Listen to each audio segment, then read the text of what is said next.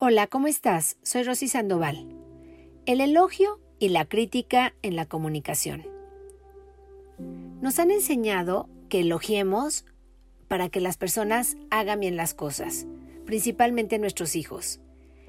Y es momento de aprender que no es así. Hacer un elogio es calificar en positivo. Hacer una crítica es calificar en negativo. Y lo que tenemos que lograr es que las personas se autocalifiquen. Por ejemplo, ¡qué bien hiciste el dibujo! Mejor decimos, me encanta que no te saliste de las rayitas al dibujar tu tarea.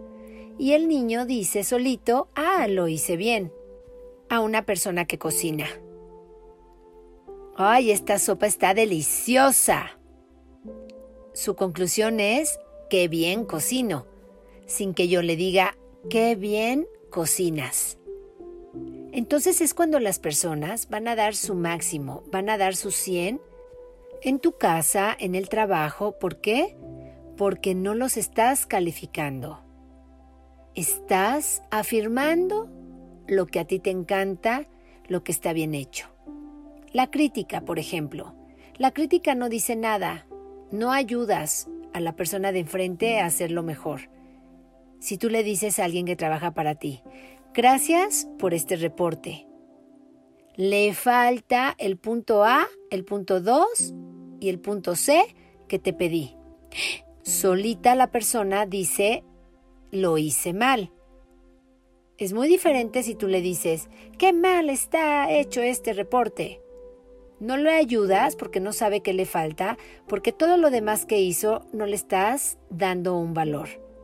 Entonces hay que aprender a dejar de elogiar, dejar de criticar y saber hablar con las personas si queremos sacar lo mejor de ellas.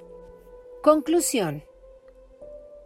Afirmar lo que queremos agradecer lo que la otra persona está haciendo y si algo no está estando completo, le dices lo que le falta, con paciencia, con tolerancia, con compasión.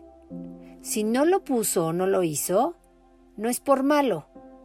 Quizá no te escuchó, quizá no puso atención, enséñalo a poner atención, hablándole correctamente vas a sacar lo mejor de la gente en cuanto empieces a comunicarte bien.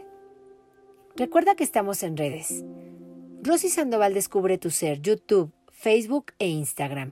Y comparte esta cápsula con quien creas que podamos ayudar.